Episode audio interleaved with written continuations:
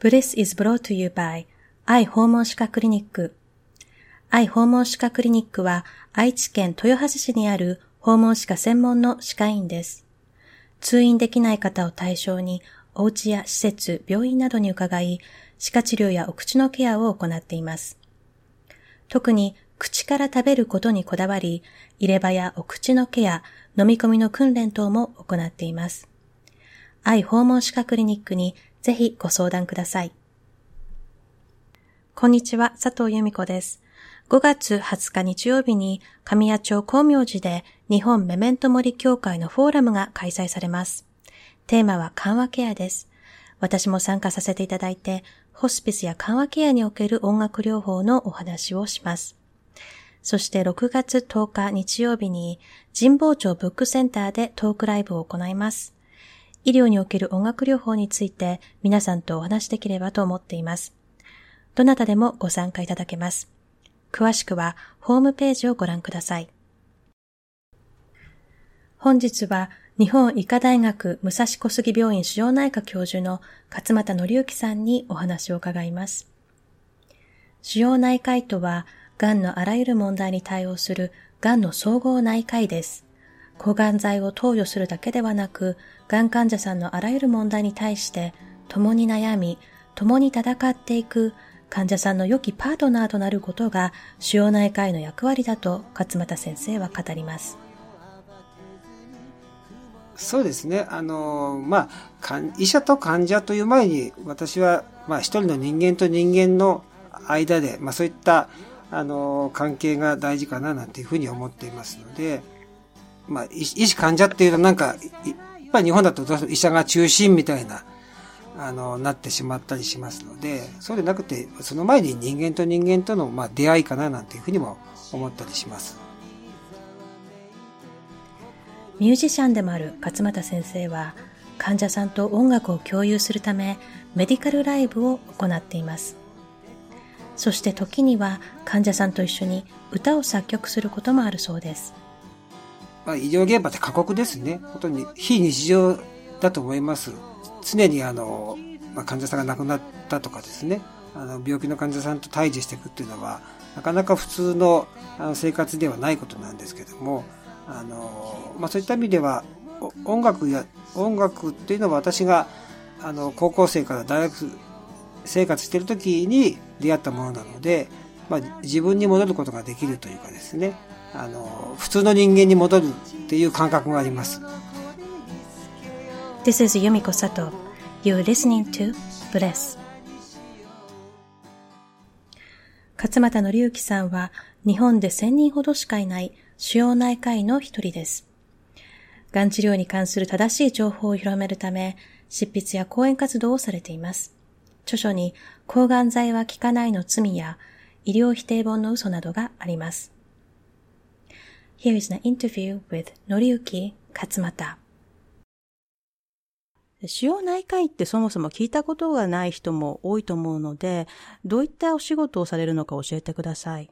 そうですね。あの、まあ、腫瘍内科医っていうのは、海外では、まあ、あの、オンコロジストと呼ばれるように、普通に、あの、ポピュラーではありますが、まだまだ日本では、あの、馴染みが少ないというか、専門医が少ないので、あんまり知られてないかと思います。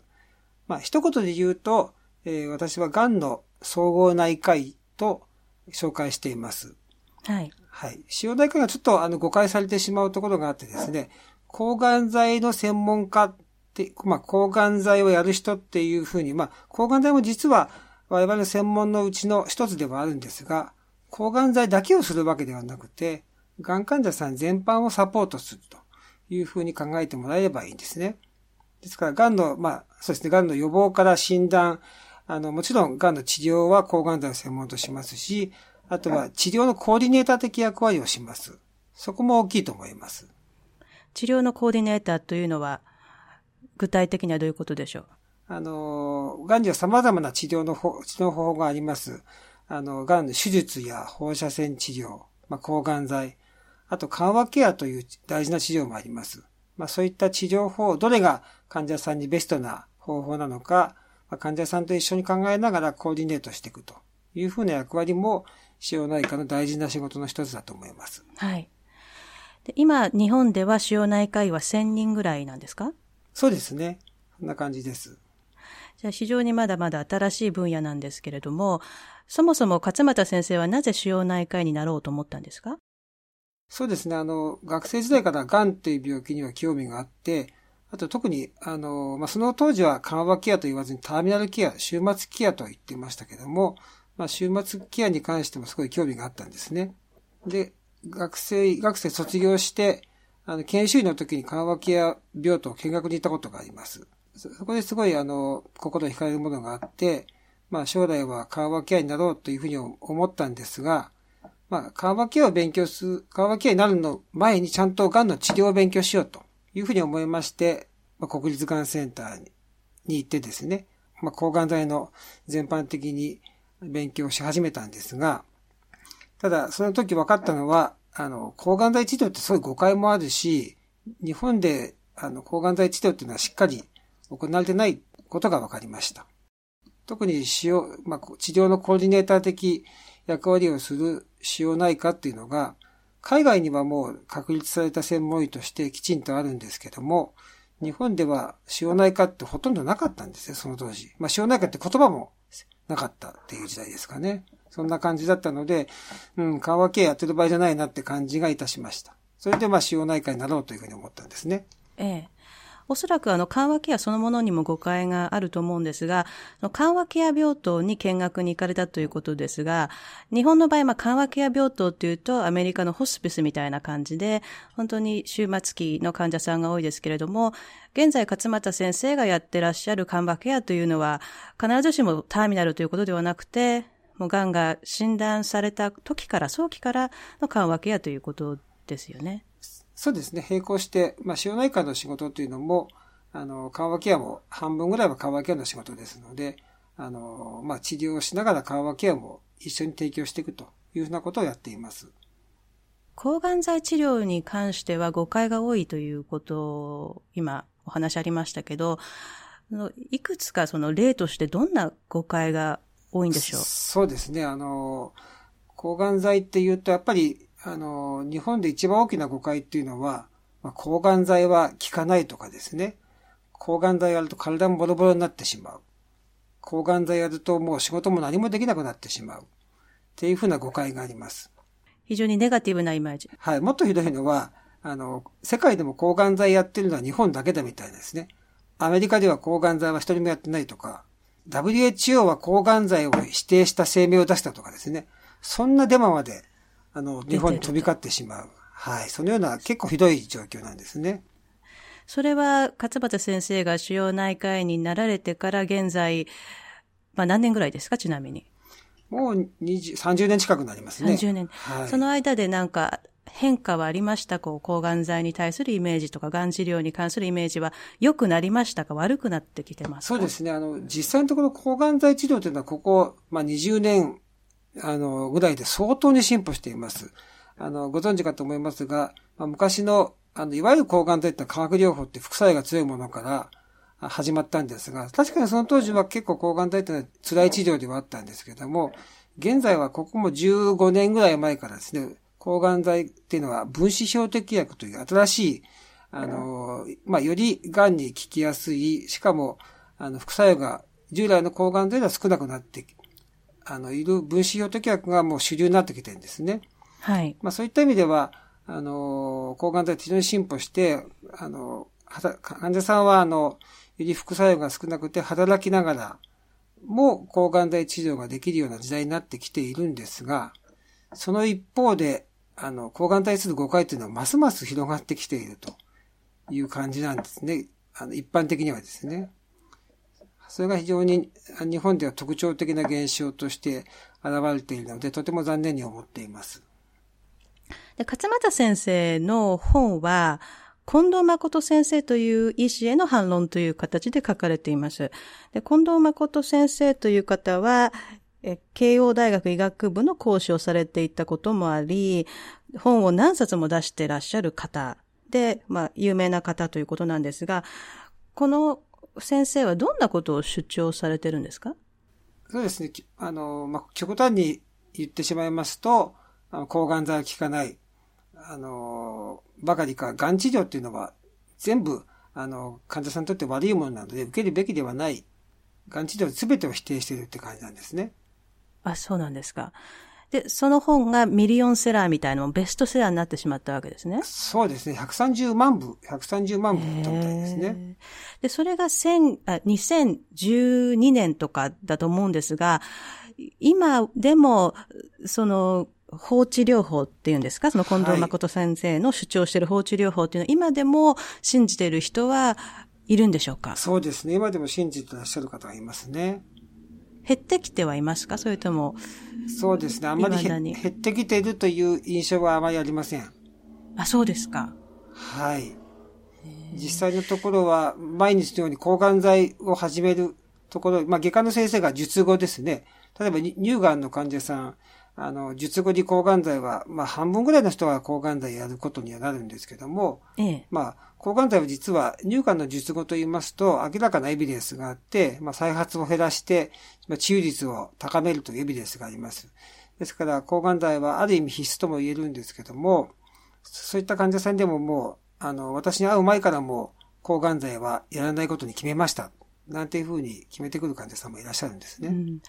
その近藤誠先生のこの抗がん剤をやらない方がいいっていう主張っていうのは、その患者さんの年齢とか、癌のステージとかそういうことにか関わらず、もうやらない方がいいよっていう、あの、アプローチなんですか？そうですね。もうどんな、あの、癌の年齢、癌の種類、ステージ、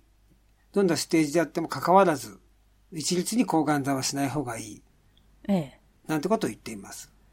で、まあ、それで結果的には、抗がん剤などの治療によって、治る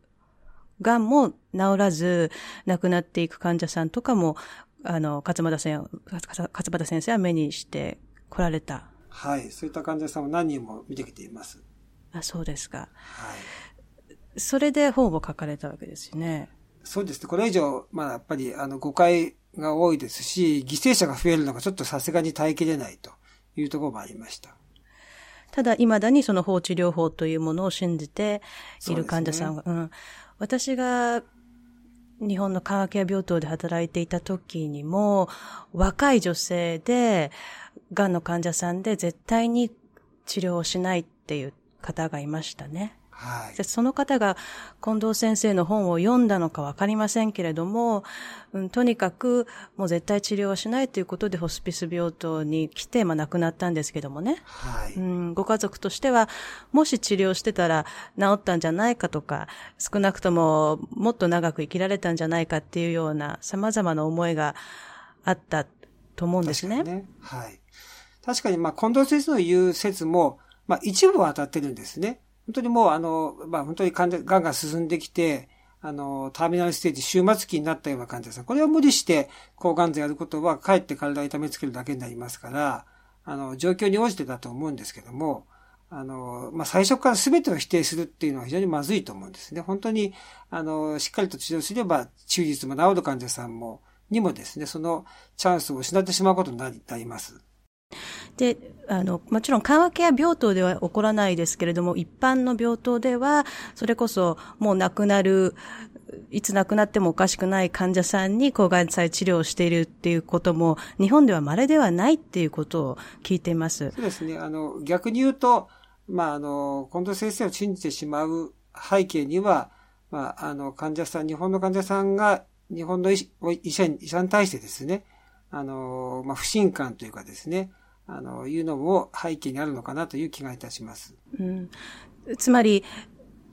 その抗がん剤治療が、あの、うまく適切な治療が行われていないという現状も実際にはあるからこそ、近藤先生のような主張が、まあ、人気が出てしまうというか。その通りですね。あの、まあ、日本の医者さんご存知かもしれませんが、まあ、非常に忙しいと。いうこともあって、特に、あの、日本では抗がん剤をやっている医者というのは、まあ、使用内科医が少ないということもあって、まあ、9割以上の患者さんは外科医によって抗がん剤を、あの、投与されています。ですから、外科の先生は大変お忙しいので、なかなか、まあ、抗がん剤の、まあ、意義、なぜ抗がん剤やるのか、何のためにやるのかとかですね、副作用はこういうことがあって、こういうことに注意しなければいけないとかですね、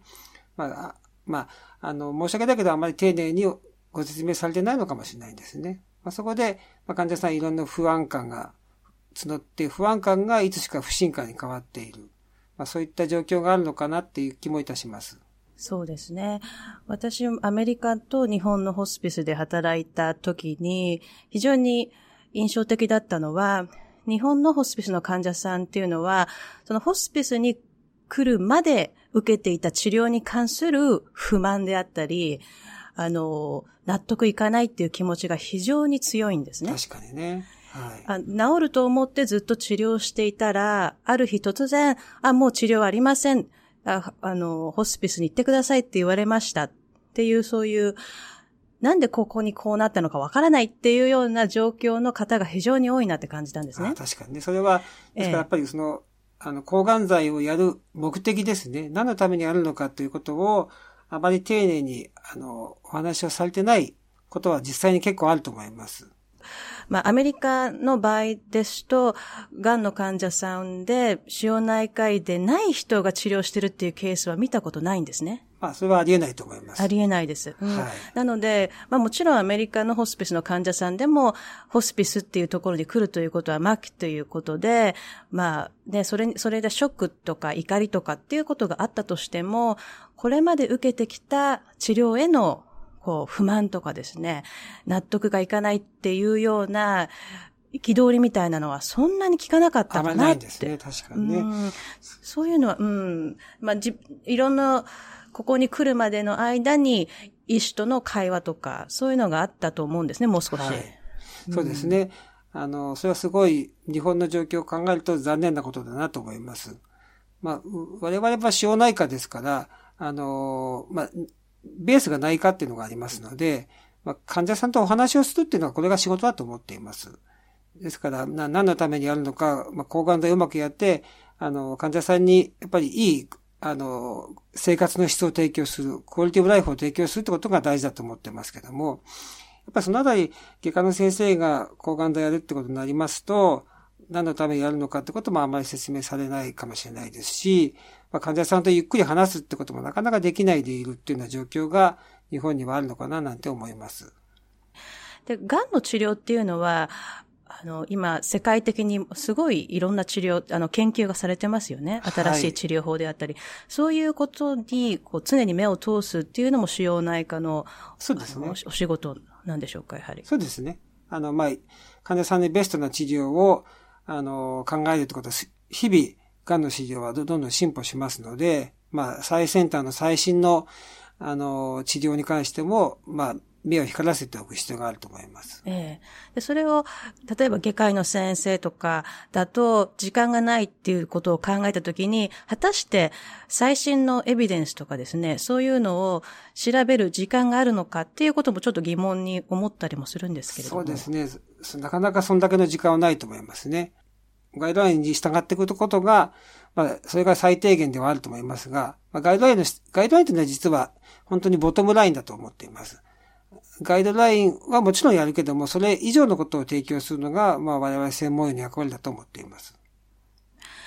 で、話を少し元に戻しますけれども、その放置療法という、まあ何もしないっていう、あの、ことを決めた人っていうのは、その後、まあ、放っておけば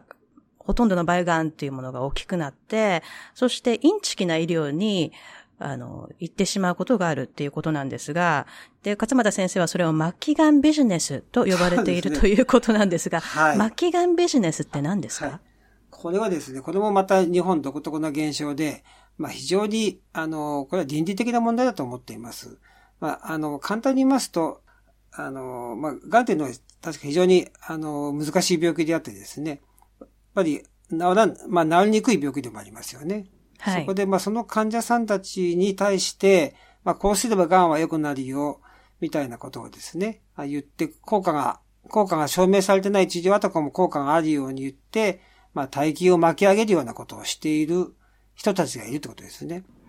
例えばどんなものがありますか？例で。そうですね。それは、まあ、あの、昔から実際には民間療法として実際にはあるんですけども、例えば、まあ、サプリメントであったり、まあ、ビタミンであったり、あの、漢方治療なんていう、まあ、ハーブとかですね。これは実は、まあ、世界的にもこういった現象が起きていて、アメリカなんかでもこのビタミンとかハーブなんていうのはすごい流行ってると、あの、聞いています。私もあの、えっと、何回かアメリカのキャンサーセンターに見学に行ったことがありますが、そこのがん患者さんも、あの、ビタミンをこんな飲んでるんだ、これでがんを良くするんだわ、みたいなことを言ってた人がいますが、うん、まあ、それは日本の患者さんも同じなんですけども、日本で特徴的なことが起きているのは、日本のドクターがそれを推奨してやってしまっているってことなんですね。はい。はい。あの、まあ、一番、あの、引きな例を挙げますと、免疫細胞療法っていうものがあります。はい。免疫細胞療法っていうのは、あの、日本で証明さ、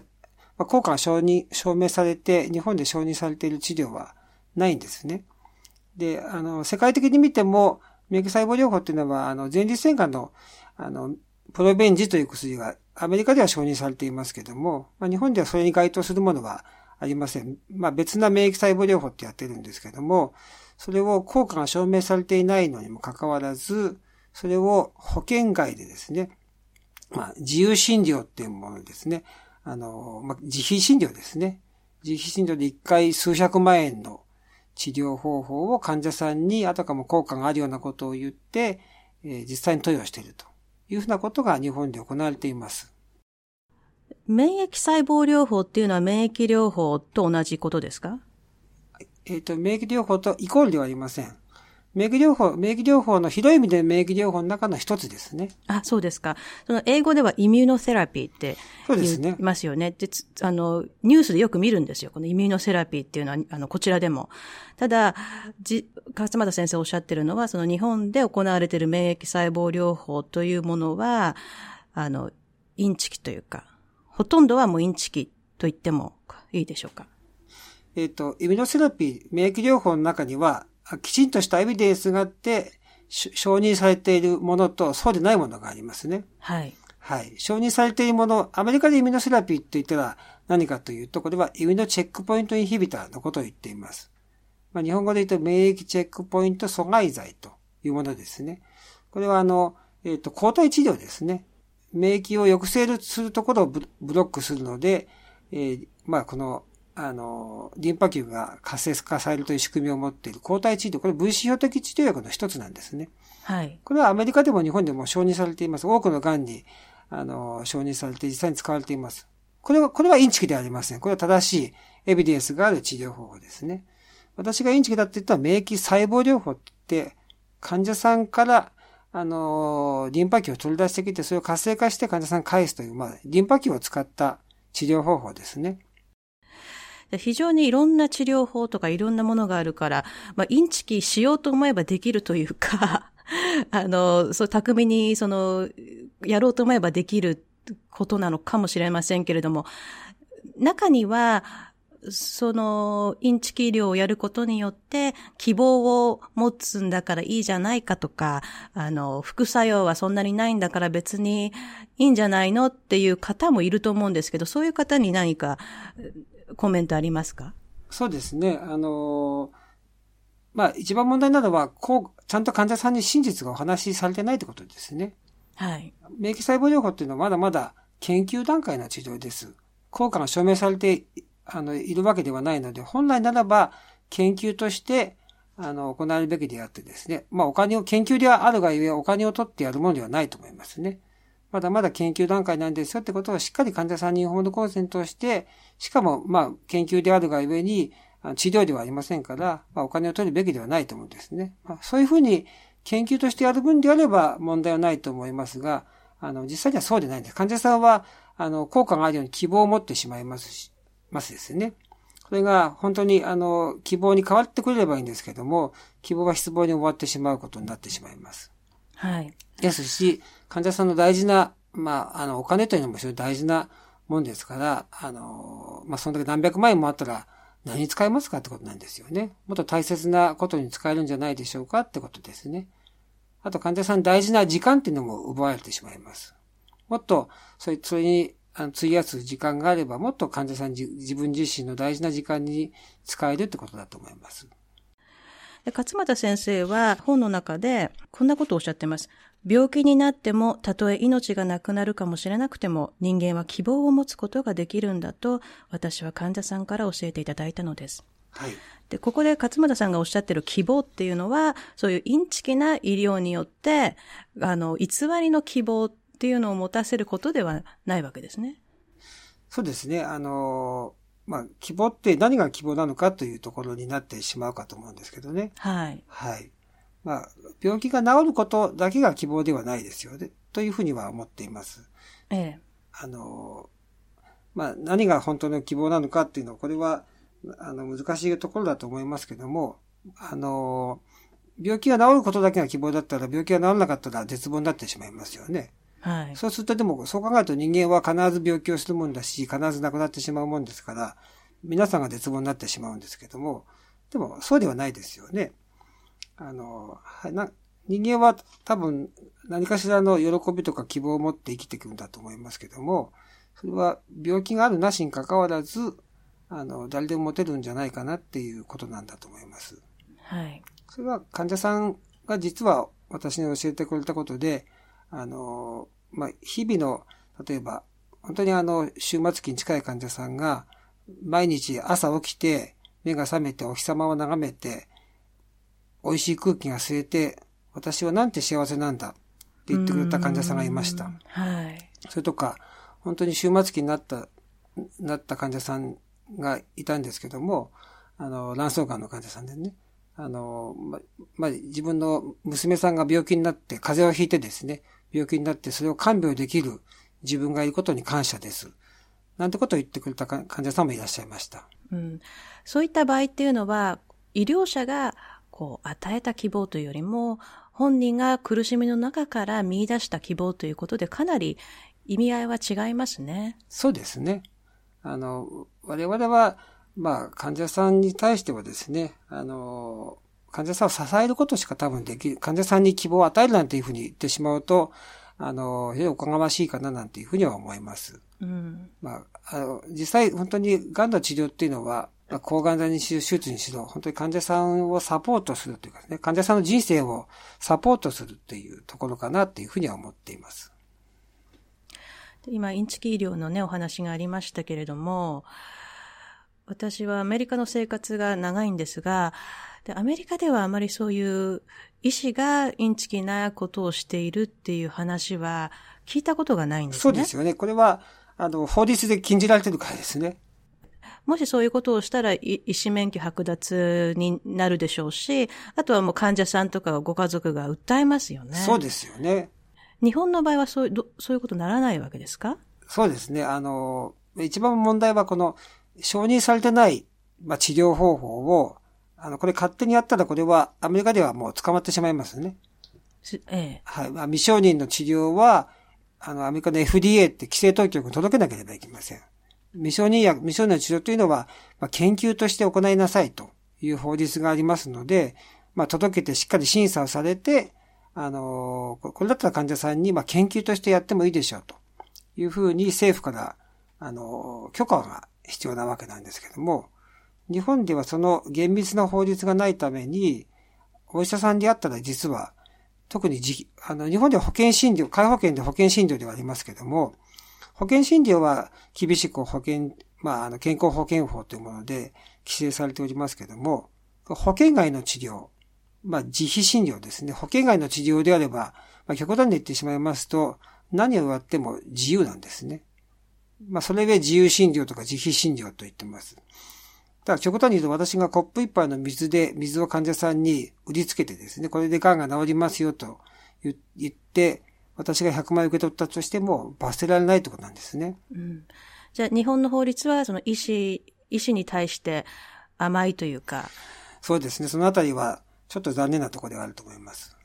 なんか患者さんを守るための法律ってないんですかね？そうですね。まあ本来ならば、あの、まあそういったところは厳しく規制されるべきだろうというふうには思っています。ええ。医師免許剥奪とかにもならないわけですか？まあ、よっぽどひどいことをすればそうなるんでしょうけども、あの、この特に、あの、まあ、私が末期、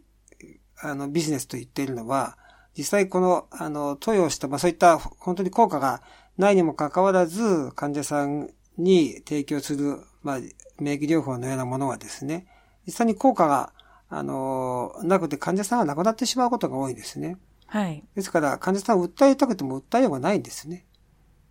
ご家族はどうですか？で、家族は家族で、あの、実際結構満足感があります。そういった、なんか患者さんに対して、あの、やりきったみたいですね。満足感があって、あの、訴えることにはなかなか繋がんないんですね。先ほどの近藤誠先生のお話で、癌を治療しない方がいいっていうアドバイスを必ずされるということでしたけれども、例えばそこに行ってですね、治療しなくて、亡くなったととかってなった時に、ご家族としては怒りとかないんでしょうか？はい。これもあの、同様な、あの、感じですね。私のところにも、あの、近藤先生のところで治療するなと言って進行がんになってしまう。まあ、近藤先生のところに行った時には早期がんだったんですけども、まあ、早期がんだったとしても、あの、まあ、手術も受けるんだと。抗がん剤も持ってのほかだと。で、進行がんになってしまって私のところに来て、あの、実際に、あの、その時になって抗がん剤を始めた方もいらっしゃいますけども、やはり、あの、進行がんになって亡くなってしまうことが多いんですね。で、その場合に、あの、家族にも、あの、まあ、ご本人にもですね、近藤さんを訴えたらどうかっていうような話も、私は証言しますと。いくらでも証言しますからと何、何人もお話したことがあるんですが、やはり、あの、ご本人は非常に、あの、近藤先生を信じてしまったと言って、かなり落ち込んでいたりですね、あの、まあ、心の自分がバカだったって言ってね、自分を責めたりする方も多いんですね。で、であの、まあ、非常に、そういったご自身も非常に、まあ、心の病気になってしまう、うつ病になってしまった方もいらっしゃいますし、なかなかそういった状況になってから、あの、訴えようっていうふうな患者さんが、あの、多くはないんですね。なるほどね。で、またその、インチキな医療とかに行った場合は、そこでまたお金を使った場合は、今度裁判にするっていう時にまたお金がかかるから、そういったね、金銭的なことも問題になるかもしれませんよね。まあ、お金もかかりますし、そこまでのもう、あの、元気もなくなってるっていう、あの、まあ、患者さんも家族もそんな感じですね。ええー、では、今後、インチキな医療に、まあ、医療と呼べるかわかりませんけども、インチキな治療に引っかからないために、こんなことは気をつけた方がいいよっていうアドバイスありますか？そうですね。あの、まずは正しい情報を、あの、知ってほしいってことでしょうかね。はい、あの特にインターネット情報っていうのは、まあ、多くはインターネットで患者さんは、そういった情報を見つけてくるんですけども、あの、日本のインターネット情報ってのは非常に危ないところがあります。これはあの、過去にそういった研究があるんですけども、アメリカのインターネットの医療情報と、日本のインターネットの医療情報と、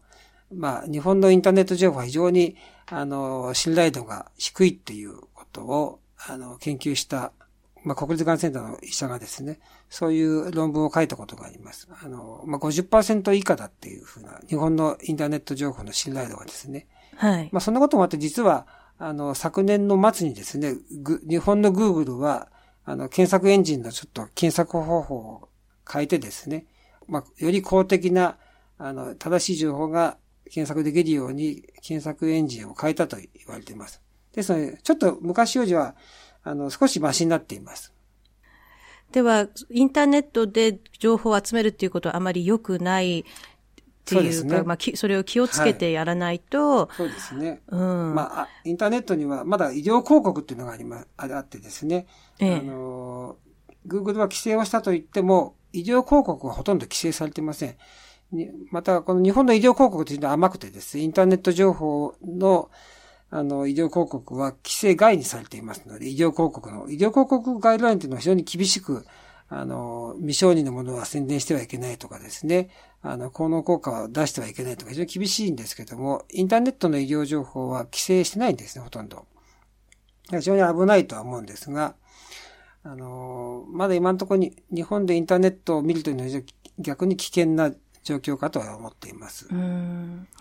でも、それ、そういった怪しい治療とかを医師がやっているっていうことは非常に問題ですよね。ね大きな問題と思っています。それに対してもちろん勝俣先生とか、あの、他にも発言されているお医者さんはいらっしゃると思うんですけれども、私がそれを、そういう話を聞いてて感じるのは、なんでもっと、こう、怒ってる方がいないのかなって思うんですよね。そうですね。うん、あまあ、そのあたりは、まあ、若干日本の、日本人の国民性というところもあるのかなという感じはいたします。ええ、なかなかこう自分の意見を言わないってところですか？そうですね。まあ、あの、従順だってところもありますよね。従順。まあ、特に、あの、偉い人に従順ってところがありますよ。お上に従順とかですね。ええ、あの、何かあったとしても、あまり文句を言わないっていうかですね。まあ、それは日本人のいいところでもあると思うんですけども、はい。でも悪いところは悪いっていうふうに私は言った方がいいと思ってるんですね。そうですね。で、医師っていうのはそういうものすごくこう、まあ、権威のある立場で、あの、患者さんのね、体を見たりとか、切ったりとか、いろいろするわけですから、そういった非常に大きな責任があるわけじゃないですか。そうですね。うん、はい。で、アメリカでは医師になるときに、あの、友人から聞いた話によれば、do no harm の誓いをするらしいんですね。do no harm っていうのは、まず最初に患者さんを痛めないと、傷つけないっていうその誓いですよね。その倫理的な誓いをして、それで初めて、こう、医師になるっていうのがある。ね、えー、日本ではそういったのはないんでしょうか？ありがとうございます。この do no harm っていうのは、これもともとはヒポクラテスの言葉と言われています。はい。これはアメリカの医学部に入った時に、先に、一番先に教えることだと聞いています。あ、そうですか。ただ、あの、日本で do no harm の原則っていうのを教えてるかっていうと、多分ほとんど教えてないと思いますね。あ、そうですか。本当は、あの、きちんとまあ、医療倫理なんかのところで、まあ、医療倫理っていうのは、あんまり日本で医療倫理をしっかり教えてくれる医学部もなかったりしてですね、本当はやっぱり D 小医が教えるべきだと思うんですね。うん。どっちかっていうと日本だともう詰め込み、医学部が詰め込み、詰め込み教育みたいになっていてですね、なんかまあ、あの、どっちかっていうと、そうですね、あの、残念ながら医者のプロフェッショナリズムとかですね、医師はこうあるべき、医師の理想像はこうあるべきだとかですね、あの、そういうことはあまり教えられてないと思います。あ、そうですか。うん、音楽療法士の場合でもアメリカのあの音楽療法の学会でその倫理っていうのがあって、それに反したことをしたりすると、あの、資格を失う可能性があってですね。すねははい。で、必ずその倫理のクラスを取らなきゃいけないっていうふうに最近変わったんですよ。うんうんうん。なので、やはり医師っていうのは、その医療にの、まあ、トップに立つ人たちですから、その医師がそういう状態だと、おそらく他の分野ですね。はい。にも、こう、影響があるんじゃないかなっていうところが、非常にね、あの、心配なので、これからも、あの、日本のお医者さんに頑張って発言したりとかしていただきたいなと思っています。まあ、医者というのは患者さんの命を扱う職業ですから、一番倫理性が高くなければいけない職業だと思っていますが、必ずしも日本でその倫理性がしっかり保たれているかというと、そうは思えてない現状がちょっと残念だと思います。うん、そういう発言をされたりして、あの、いると、こう例えば今回、今回というか、勝又先生の本は、もちろん近藤誠先生へのこう反論でもあり、ある意味、医療界全体へのまあチャレンジというか、そういうふうにも受け取られるんですが、他の医師からの反応というのはいかがですか？そうですね。あの、あの、私の本に対する反応っていうのも、まあ、微妙なところがありますね。まあ、そうですか？はい。近藤先生に対しては非常に医者の間では反発が大きいんですけども、じゃあ帰って、じゃあ、あの、私は近藤先生の、あの、あの本の、本の中には、近藤さんを叩くだけでは問題は終わらないと書いています。はい。近藤さんを生んでしまった背景を考えた方がいい。それは、あの、我々医療者が患者さんに信頼感を勝ち得てないからだっていうふうに書いています。ですから、本当は我々がしっかりとした正しい医療を患者さんに提供していれば、近藤さんのようなことはなかったはずなんですね。はい。ってなことは書いていますが、そこに共感してくれるドクターはそう多くはないです。あ、そうですか。はい。じゃあ、その、まあ、医師からの反発もあり、で、しかも日々、そういったいろんな患者さんの話を聞いたりしていく中で、間違えたことを聞いて、間違えたあの選択をした上で、その後、勝又先生のところに来た患者さんなんかの話を聞いたりするっていうことは、非常にストレスがたまりませんか？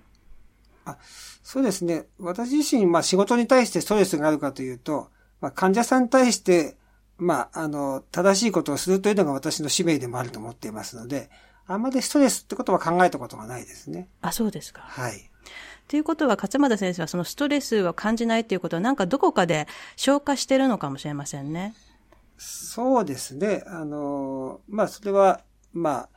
あの、自分の音楽でやったりというのもそうかもしれませんし、ええ。あとは、まあ、仕事をうちに、まあ、あの、持ち込まないってことも大事だとは思っています。まあ、し、あの、アメリカの人なんかはオンとオフをすごいよく分けることができますよね。まあ、非常にしっかりし、分けるってことが大事だって教えてもいると思いますが、まあ、私もできるだけ、あの、オンオフをしっかりするようには、あの、したいと思っています。勝俣先生は音楽をされるということなんですが、ど、どんな音楽をされるんですか？まあ、高校時代から、あの、ずっとやってきてますが、あの、大学生の時は作詞作曲などをしておりました。で、何を弾かれるんですか？えっと、まあ、フォークソングですね。あ、フォークソングどっ。ちかというと、ロックではないです。で、たまにあの、ガン、す何ですか？ガンサロンというか、コンサートされてますよね。なんていう、なんていうコンサートだった？メディカルライブっていう。アメリカルライブね。はい。やってらっしゃる。はい。は、あの、患者さん向けにやっているんですけども、あの、私の患者さんで、あまあ、癌の患者さん、癌になった患者さんなんですが、まあ、作詞をしてくれてですね、まあ、それに曲をつけることを昨年ぐらいから始めました。で、今日はその一曲、もしかしたら歌っていただけるということはい。なんですが、はい。お恥ずかしいんですが。で、ど、ど、なんていう歌ですか？小さな喜びえー見小さなつけよう喜び見つ。けようという曲ですね。あの、これはあの、作詞をしたの、くれたのが、大井きみ子さんといって、えー私の患者さんですが、あの、この患者さんは、まあ言ってもいいと思いますが、子宮体がんと、えーっと、その後大腸がんもやっています。子宮体がんは、あの、この方は本当に、あの、近藤先近藤先生のもともと信者さんですね。あの、ずっと、あの、病気になる前からもう、癌になったらもう治療する前と決めてたらしいんです。ええ。で、子宮体がん見つかった時も、あの、もちろんだから治療はしないと決めていたので、えー、1年ぐらい放置したそうなんですね。まあ、しあの、し実際出血があって、医者に行ったら子宮体がんだと言われて、すぐに手術手術が必要だと言われたんですが、あの、まあ、手術したら殺される、なんていうふうに思ってですね、1年ぐらい放置しています。で、実際に、あの、まあ、他の友達から説得されて手術を受けたということなんですが、手術を受けた時には、癌がちょっと進行してて、ステージ3期ですね、3期になってしまう。まあ、進行癌になってしまったんですね。で、で手術した後に、まあ、抗がん剤が必要だと主治医から言われたんだけども、あの、まあ、抗がん剤だけはしないと決めていたということなんですね。で、あの、主治医と押し問答をしてた後にですね、あの、まあ、勝俣先生という先生がいるから、一回話を聞いてみるようにって言われたんですね。まあ、その後、実際に私のところに来て、そのぐらいの時に私の本も読んでいただいて、あの、まあ、実際に私と会ってですね、いろいろ話をする中でですね、まあ、抗がん剤をやっと受けてくれると、まあ、受けようという気になったみたいなんですね。で、あの、抗がん剤を頑張って受けられて、えーその後大腸がんもやってですね、大腸がんもまたステージ3だったんですけども、あの、手術もして、えーまあ、その時も相当抗がん剤嫌だと逃げようとしてたんですが、なんとか、あの、うまく説得して抗がん剤を受けて、えー今は再発なく元気でいらっしゃると。あ、そうなんですかと。いう方ですね。はい。で、この方が作詞されたはい。曲で。すごい素敵な詩なんですけども、えーまあ、小さな喜びを見つけようという曲な、さあ詩なんですけども、まあ、私たちついつい、まあ、この健康なっていうかですね、体でいると、まあ、ちょっとした小さな喜びっていうか、もう感謝できないでいるようですよね。でも、あの、まあ、どんなことでも感謝ができ、小さなことに感謝して過ごそうみたいな、あの、ことを歌ってくれた詩ですね。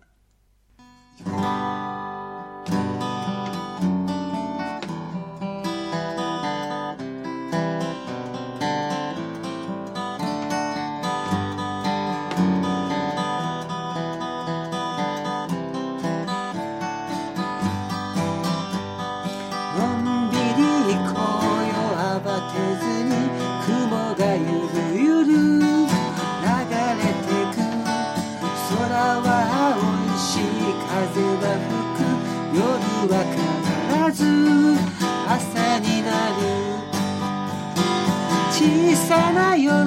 び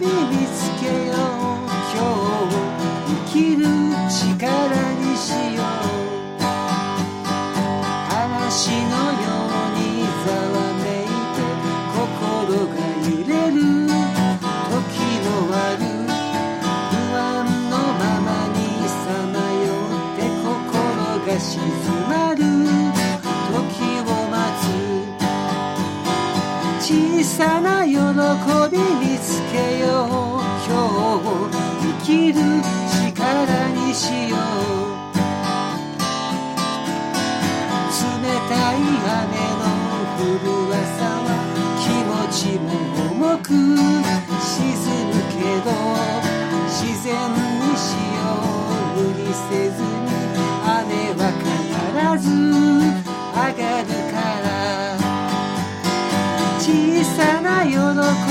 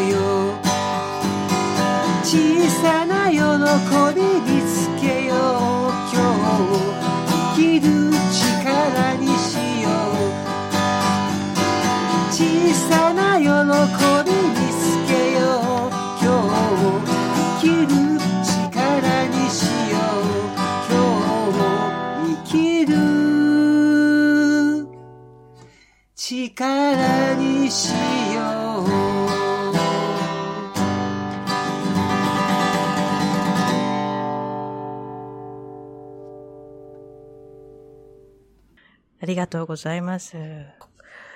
このいう曲を、例えば患者さんに普段歌うこととかってあり普ますか？段はそうですね、あの、ありませんが、その、患者サロンとかですね、患者さんの集まりの時に、こんな感じでみんなで、えー練習してみんなで歌ってるんですね。あ、そうなんですか。はい。でも患者さんとこういう、患者さんが詩を書いて、先生が曲を作るっていう、その関係性と、普段のこう、腫瘍内科医と患者さんの関係性って、また違うものがあるかと思うんですけどね。そうですね。あの、まあ、医者と患者という前に、私は、まあ、一人の人間と人間の間で、まあ、そういった、あの、関係が大事かな、なんていうふうに思っていますので、うん。あの、必ずしも、まあ、医医師患者っていうとなんか、ぱり日本だと医者が中心みたいな、